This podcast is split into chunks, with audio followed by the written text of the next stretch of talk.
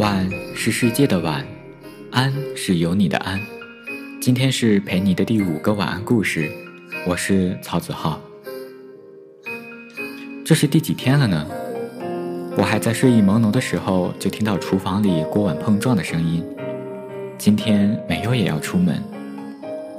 没有每一天都在固定的时刻醒来，然后给我准备美味的早餐，还有给自己的便当。如果你也能像我一样跳上台面，你就可以看到小巧的便当盒里整齐地排列着不同口味的饭团、香肠、鸡蛋卷。而美优呢，她轻哼着小调，好像很快乐似的忙活着。一切准备妥当后，她就把碗放到我的床边，我乖乖地走去，乖乖地吃完。我喜欢吃早餐的时候，这是一天里我难得与美优相处的时间。他蹲着，轻轻的、温柔的抚摸着我的毛发，一直到我吃完为止。然后他会面对镜子梳理自己的毛发，他会把每一根发丝都夹好，一次又一次把正装外套拉平。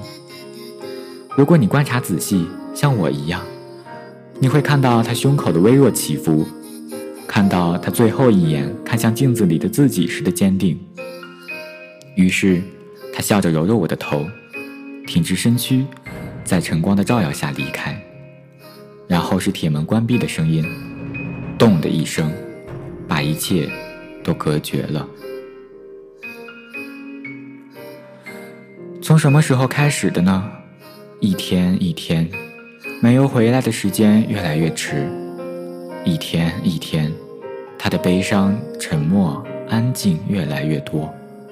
一天一天。黑暗更多，他哭泣更多，出神更多。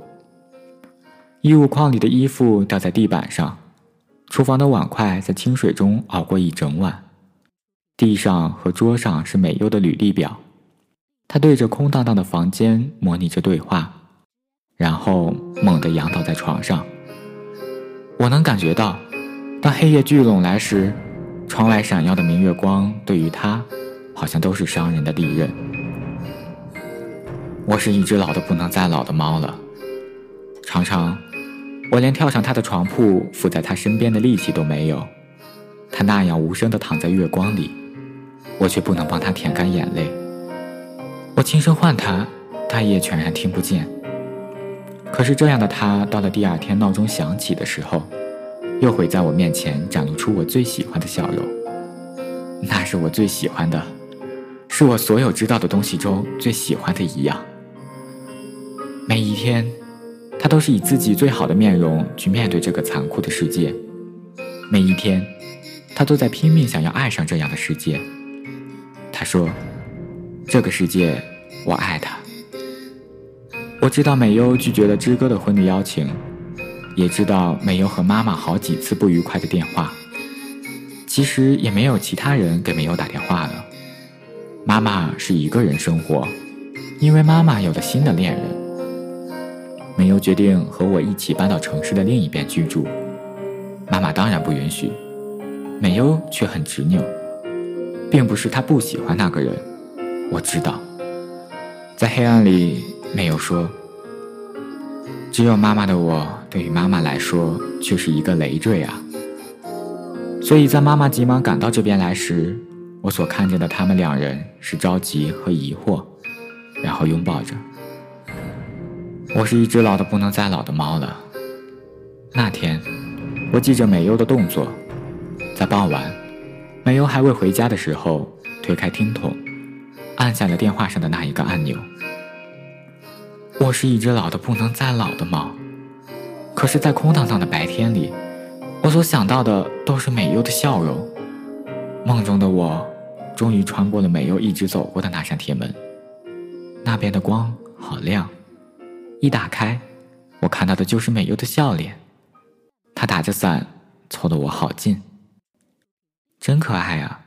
她说着抱起我，并接着道：“你的味道和他好像啊。”我希望你是那样一株野草，可以被狂风吹完却不会折倒。我希望无论有多难过，这个世界上还是有东西可以让你说。这个世界，我爱它。希望是带着一点强制性的，但我想不到更好的用词。也许是祈祷，也许是祝福。